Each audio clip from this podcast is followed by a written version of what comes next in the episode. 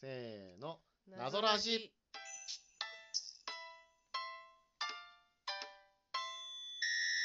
第104回今回はボードゲーム「アンドールの伝説リートブルク甲状戦」のご紹介でございます、はい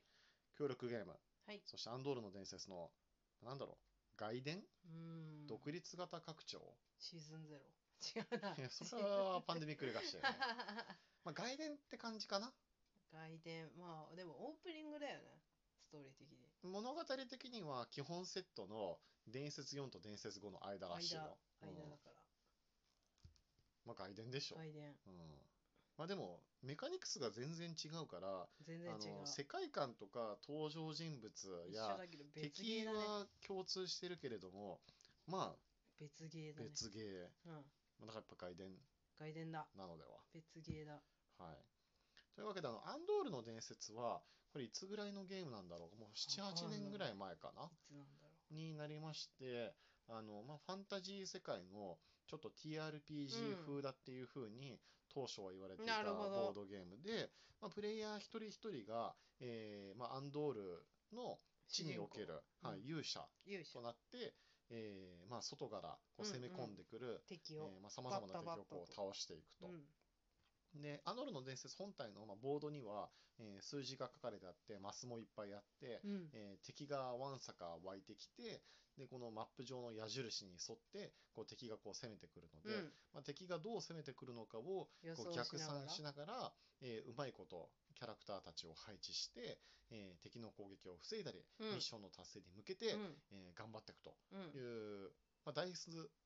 運の要素もある、まあ、ゲームでしたと。うんでアンドールの伝説は、まあ、慣れればまあ大体クリアできるけれども、うんまあ、それでも台数に恵まれなかったらまあまあ失敗するし初プレイの人が4人とかだったら、あのまあ、敵の移動に慣れてなくて、まあ、失敗することもうんあると、うんうん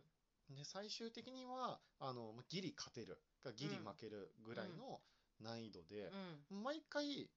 面白いうんうんと僕は思うん面白い。う。のでどうも今回のリートブルク工場戦も、うんえーまあ、システムは違えどそのアンドールの伝説のタイトルが完成られているので、うんまあ、同等に面白い協力ゲームではないかとうん思ったんだけれども、ええ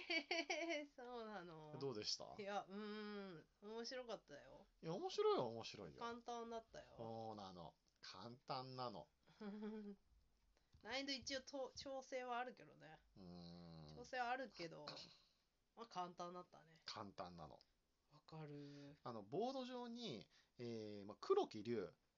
太郎かうん太郎が描かれていて、うんまあ、その太郎の上に物語カードを置いていきますと、うんで物語カードが、えーなくなってしまうと、うん襲われえーるまあ、黒竜太郎が姿を現してその状態でさらにもう一回物語カードをドローしなければならないっていう状態になったところであまあ、プレイーヤーはしたらだいぶ簡単だねそうなの我々だって物語カード2枚残してるからだいぶね簡単だいぶね簡単2枚残してるって負こけるとは感じがないあの、まあ、プレイヤーの手番で言うとあのあと3手番、うんまあ2人合わせてまた6手番だから、うんあのもう1枚カードめくらなければならないとこまで考えるとそうあそうとまあもっ9とあ手るよ番はだい余ぶ裕あるがあるよから9手番もあったらだい結ぶあ構るよいろいろなことができてできるしまうんだよできねる。できるそうだからできればこのなんか僕のこの協力ゲームに対する思いとしてはうんやっぱり初プレイはギリギリ勝てないぐらいの難易度があ惜しかったねみたいなそうそうそうそうそう、んんまあでもち人ょっとによるでしょ失敗したねみたいな人にあそこでああしていればなんか初見クリアできたんじゃないのみたい人なによるでしょそんな能力はう能力まいのうことまい人下手な人おるからギリギリを狙うのはなかなか難しいしああ我々が協まあ力ゲでームに慣もアンれていてなドかったってールことをたくさんやってる人からすると簡単なのではちょっとねやっぱりねやっぱ初心者向けの入門編みたいな位置づけなんじゃないここれはだって我々なんか2人プレイ用のさ外伝があったじゃない、うんあのカードゲーム、うんうんアンドールの伝説カードゲームかあっあたったれはちょっとルールミスもあったかもしれないけれども、う我んなん々か死最ぬ初ほど全然負けたよねそうそうそうチュートリアルクリアするのに1時間半ぐらいかかったじゃえ ないチュートリアルってって感じねえなんでこんな見えてるのにいやルール勝てないみたい間な違えたかあらまあそうだね難しいルールやっちゃったからね、まあそれえはこれ作者は同じ人だよね、同じ人だと思う多分うん、書いてあるのかなゲルハルトゲルダハルヒヒトト・ヘヒトさん。アウグスブルクの近郊でうん、奥さんと2人の子供と一緒に暮らしてるそうです、へえ近郊すごい、リートブルク甲状線はコスモス社での4作目であり、へえアンドール世界への2度目の旅となりました。っ二度目かていうことは、メあれインなのの人かじなゃないのかこのゲルハルト・ヒヒトさんっていうな方は、アンドールの伝説のメインデザイナーではないってうんこうとなのかん、なさなそうだねねえまあねシステム全然違うからねまあねもしかしたら2度目の旅ってことはこの人前回あ脳のに外2人を伝ね作ったそう方かもねかもしれないねそうかももししれかないしたら外伝担当でこの可能性はある、うんうん、ちょっともうちょっと調べてからあのラジオ収録始めればよかったかもしそれうないねねそういうことじゃないうん、可能性はあるな、ううんんまあでも作ってるとこ同じだから難易度はコスモスね、ううんん調整できるこれキャラクター新しい人あの人たち湖が畔の番人ケーラ魔術師エアラドワーフのクラム堅牢オルフェン戦士ソウ車種チャダ弓車矢種いてとチャダいやソウ戦士はとよくいたと思うあとドワーフのクラムドワもー聞きフ覚えがあもるいから、てうん、であと川原さんでしょ川原さんってダイレクト言ったけ ど魔術師エアラね、そうそうそうそうう大丈夫だよだからそこまではレギュラーメンバーでしょん、だと思ういやぎ堅牢のオルフェンもなんかいたような気がするこの人なんか北の大い地のたかさもいたいたな嵐雪嵐吹きすさむ中あそう現れたあそうだったかもしれない人じゃないかな、なんかドワーフあれだもんねそうだよねうん、あと湖畔の番人ケイラはこれいた海辺にいた人じゃない海の人海のお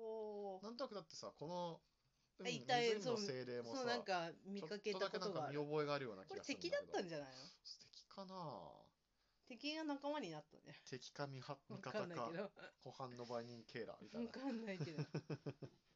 いたような気もするまあ、そんな気はうする、んうんまあ、あとまあ何あのシナリオがないっていうのもちょっと残念ポイントあったねキャああンーペなーンるほ型じゃないどっていうなるほどねあそれはそうかもしれないででもこの感じでキャンペーンは難しいんじゃないのいやいけるでしょあでもさ最初のストーリー読んだ時さ、うんこの住民たちを助けてうんぬんっつったからなんかうん助けなきゃいけないのかなって思うあーっそうそた、うそうそうそういや誰かを拾絶対これっ作れてるとみ思うよたいな誰かを 拾ってあきっとホラー穴にいるからこれを助け出して あみたいそうなそうそうアンドルの伝説にもあったよねなんかうん逃げ遅れた市民をこう救わなければならないみたいな感じでで塔塔かなんかに届けるみたいなあそうそうそう あるのかなみたこいうせっせと気はしてこうた左右移動してねそうそうそうなんか俺ここまでこの人助け救ったからこっから先はお前届けてくれやみたいな感じでそうそうそう分かったじゃあ俺はこっから先馬で走るみたいなそうそうそうでもうん馬いないからね僕は馬いなかった馬いなかっうんやっぱりキャンペーン型だとよかったかななるほどねうんこう第一章でなんかみんながこう城に駆けつけてきて、た、うんで最初はこうちょっとした、あのそうねストーーリーバト欲しルかをったこらう繰り広げて、うんで第2章でなんか塔が崩れた炎の魔人がやってき てこの炎の魔人を倒すには何やらかんやらが必要でみたいなそうそうで第3話でいよいよ竜が攻めてくるからそうねそれに向けそうてだけど大砲を作ろうとかあの教えを超えてそうね大砲を作ろうとかあるあるで第4章でようやくこう決黒木戦竜がやってくるからね決戦しなかったのね決戦しなかった。結まあ局まあ物語カードがめくられないから、竜が姿を現するままに終わっちゃうんだあよ。そうねうんえだいぶさ物語カードめくっていくとあれだったよねあいたんだみたいな感じだよそうそうねそうそう そだいぶ攻め込まれてるやんけってう。ねなえ。気づいてみたいな気がするよねいやーちょっとだからそ、やっぱこうやって言葉にして振り返ってみると、いまいち感が否めないうんな。まあそうかもしれないうん。そうねダイソーはなかったしねダイスは別に僕なくていいですよ。うんあ残業システムとかなかった残業しなかったね。 残業システムがないじゃんそもそもうん。はい面白かったんじゃないおー結論は面白かったってことですね。これはこれでねまあこれはこれでいい。うんうん。まだ外伝だから許される感じの重さまあだったそかなうね。うん。雰囲気を変えましていみいと思います。たいなねなんかね、あでも、アンドールの世界観自体がやっぱり面白いといううか、んあのファンタジーとして結構確立されてるからう、んあのこのアンドール世界観を広げるっていう観点で、うんこういうう作品を出すっていうのはうん全然面白いし、うんちょっとゲームのクオリティがあの今一つこの押し切れないけれども、うんやっぱちゃんと協力型で、うんこういうタワーディフェンス的な要素を持つうんのは結構好きかな。そうだねうんここら辺の協力者さんももしかして出てきた人たちじゃない同盟者今までの人たちそうね。森人、源田。森人とかい源る田よね。へえ。この学士グレノリンはいたんじゃないいたいたいたいいたた。とめっ思うちゃいたこれ。のうん。見覚えがあるよ。残念ながらんか王子はいないですよ。あ王子いないの王子は、王子協力してくれ。王子飲んだくれてんじゃないきっと王ま子 た。そこまでしかいないから。王子ね。王子なんであの役に立たないのわ かんない。王子はそんなもんだよ。権力者ってことじゃない。そうね。あとずっと気になってんだけど、この誰打つ、打つ人って書いて、これ、いてと読むのか、射手と読むのか、なんか、どっちかっていうとね、もう、いてらしあ、いてなのい、いて。なんだけどシャシュって言って射るよね。手の方アが、ッキそう、僕は射手派。ー。いてって感いてって言って、とっじ。いさに、てなのいて、いかんてでしあょ、。いて座のいてね。うん。思違いうのか浮なかぶあ射手っていう言葉が。射あ。手って言った方が、弓使いかな。弓使いね。 弓使いね。弓使いね。弓使いあ。ー弓使いなんちゃらだな。それの方がいい。確かに。弓使いでよかった。弓使いだな。いても写真もちょっと、パッと言われるとわかんないかもしれそうだよね。いや、うんわかりま、あ、縦ドワーフおるじゃん、これもさ縦ドワーフ。ない。あ、本当だ。懐かしいな。これもあれでしょあの、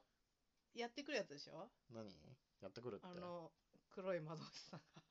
黒魔同士じゃないのえ、黒魔同士なの違う違でしょうここのれ人じゃ違うな人でいしょこれ。違う人黒魔同士だって基本敵だもん。あ、そっか。報道の人か。この、いや、でもこの名前見たことあるような気がするんだよわなかる。ちょっとね、またやん、またやんないとわかんないね。そうね。またもうだいぶ記憶も薄れてきたし、アンドールまた一からやってもいいですようんやるかなそうそうやらないな。多分ちょっと時間ないしな。いや、はいなんかこう、な相関図まとめ表みたいなの欲しいね。欲しい。欲しいね。残り5秒というわけで、今回も聞いていただきましてありがとうございました。バイバぜイひクリップ、フォロー、えー、ねぎらってください。ありがとうございました。バイバイ